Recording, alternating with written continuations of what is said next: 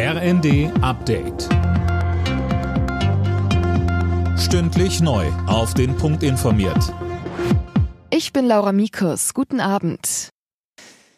Finanzminister Lindner will bei der geplanten Gasumlage auf die Mehrwertsteuer verzichten und hat die EU jetzt um Erlaubnis gebeten. In einem Brief an die EU-Kommission schreibt er, die Gasumlage sei eine weitere Belastung für die Verbraucher und die Mehrwertsteuer würde die Preise noch weiter in die Höhe treiben.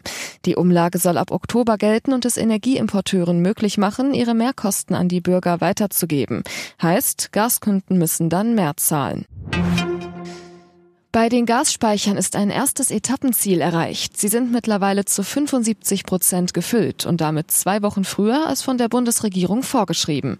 Der Präsident der Bundesnetzagentur, Klaus Müller, sagte in der ARD. Wir konnten die 75 Prozent Speicherbefüllung erreichen, weil wir sehr warme Temperaturen haben. Das heißt, es wird wenig geheizt. Und wir haben dank unserer Nachbarn in Norwegen, Belgien und Holland stabile Zuflüsse. Aber die Ziele von 85 und 95 Prozent werden schwieriger zu erreichen sein, weil wir eben demnächst eine Heizperiode Periode haben. Wir wissen nicht genau, ob im September oder früher oder später.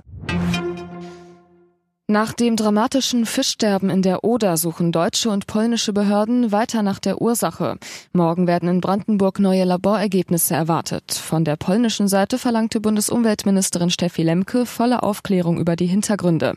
Polen hatte anfangs keine Information weitergegeben. Lemke sagte, Wir werden die Analyseergebnisse in den nächsten Tagen zusammenführen und eine übergreifende Expertengruppe zusammennehmen, damit jetzt zusammengearbeitet wird, um möglichst zeitnah tatsächlich die Erkenntnisse zu gelangen, wer ist der Verursacher, wer hat dieses Verbrechen begangen und wie kann er zur Rechenschaft gezogen werden.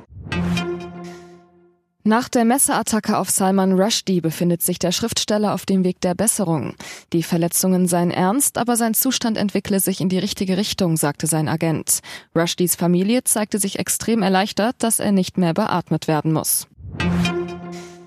In der Fußball-Bundesliga hat der FC Bayern das erste Heimspiel der Saison gewonnen. Gegen den VfL Wolfsburg kam die Münchner zu einem 2 zu 0. Im ersten Sonntagsspiel hat es zuvor weder Tore noch Sieger gegeben. Mainz 05 und Union Berlin trennten sich 0 zu 0. Alle Nachrichten auf rnd.de